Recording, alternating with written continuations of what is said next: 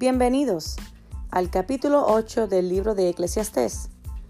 Leemos la palabra en el nombre del Padre, del Hijo y del Espíritu Santo. ¿Quién como el sabio? ¿Y quién como el que sabe la declaración de las cosas? La sabiduría del hombre ilumina su rostro y la tosquedad de su semblante se mudará.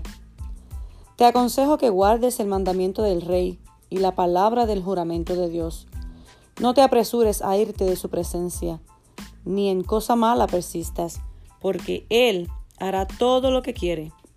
Pues la palabra del rey es con potestad. ¿Y quién le dirá qué haces? El que guarda el mandamiento no experimentará mal, y el corazón del sabio discierne el tiempo y el juicio. Porque para todo lo que quieres hay tiempo y juicio, porque el mal del hombre es grande sobre él pues no sabe lo que ha de ser. Y él, cuando haya de ser, ¿quién se lo enseñará? No hay hombre que tenga potestad sobre el espíritu para retener el espíritu, ni potestad sobre el día de la muerte. Y no valen armas en tal guerra, ni la impiedad librará al que la posee. Todo esto he visto y he puesto en mi corazón en todo lo que debajo del sol se hace, hay tiempo que el hombre se enseñorea del hombre para mal suyo. Desigualdades de la vida. Asimismo he visto a los inicuos sepultados con honra, mas los que frecuentaban el lugar santo fueron luego puestos en olvido en la ciudad donde habían actuado con rectitud. Esto también es vanidad. Por cuanto no se ejecuta luego sentencia sobre la mala obra, el corazón de los hijos de los hombres está en ellos dispuesto para hacer el mal. Aunque el pecador haga mal mil veces y prolongue sus días, con todo yo también sé que les irá bien a los que a Dios temen, los que temen ante su presencia, y que no le irá bien al impío, ni le serán prolongados los días, que son como sombra, por cuanto no teme delante de la presencia de Dios.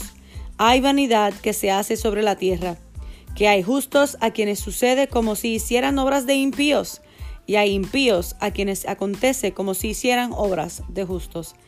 Digo que esto también es vanidad. Por tanto, alabé yo la alegría, que no tiene el hombre bien debajo del sol, sino que coma y beba y se alegre, y que esto le quede de su trabajo, los días de su vida que Dios le concede debajo del sol. Yo pues Dediqué mi corazón a conocer sabiduría y a ver la faena que se hace sobre la tierra, porque hay quien ni de noche ni de día ve sueños en sus ojos. Y he visto todas las obras de Dios, que el hombre no puede alcanzar, la obra que debajo del sol se hace, por mucho que trabaje el hombre buscándola, no la hallará, aunque diga el sabio que la conoce, no por eso podrá alcanzarla. La sabiduría es la capacidad de ver la vida desde la perspectiva de Dios y saber tomar la decisión apropiada. La mayoría de las personas dirían que tener sabiduría es algo muy valioso, pero ¿cómo se adquiere?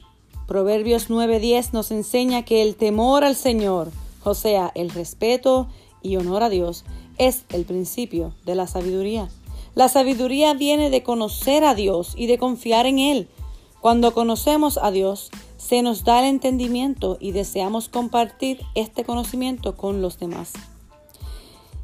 Aunque el hombre más sabio tuviera acceso a toda la sabiduría del mundo, aún así sabría muy poco. Nadie puede comprender por completo a Dios ni todo lo que Él ha hecho. Y siempre habrá muchas más preguntas que respuestas.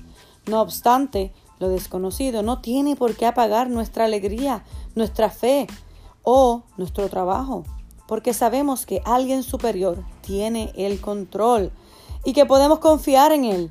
No permita que su falta de conocimiento del futuro le quite la alegría que Dios le quiere dar.